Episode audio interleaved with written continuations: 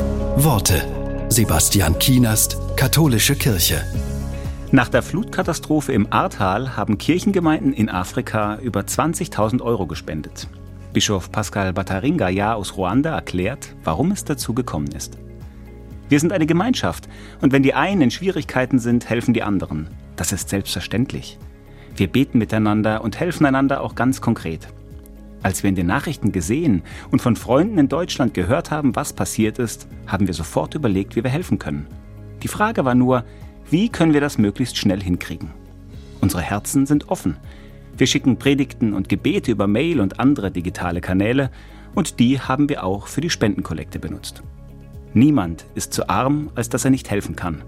Und niemand ist zu reich, als dass er keine Hilfe brauchen würde.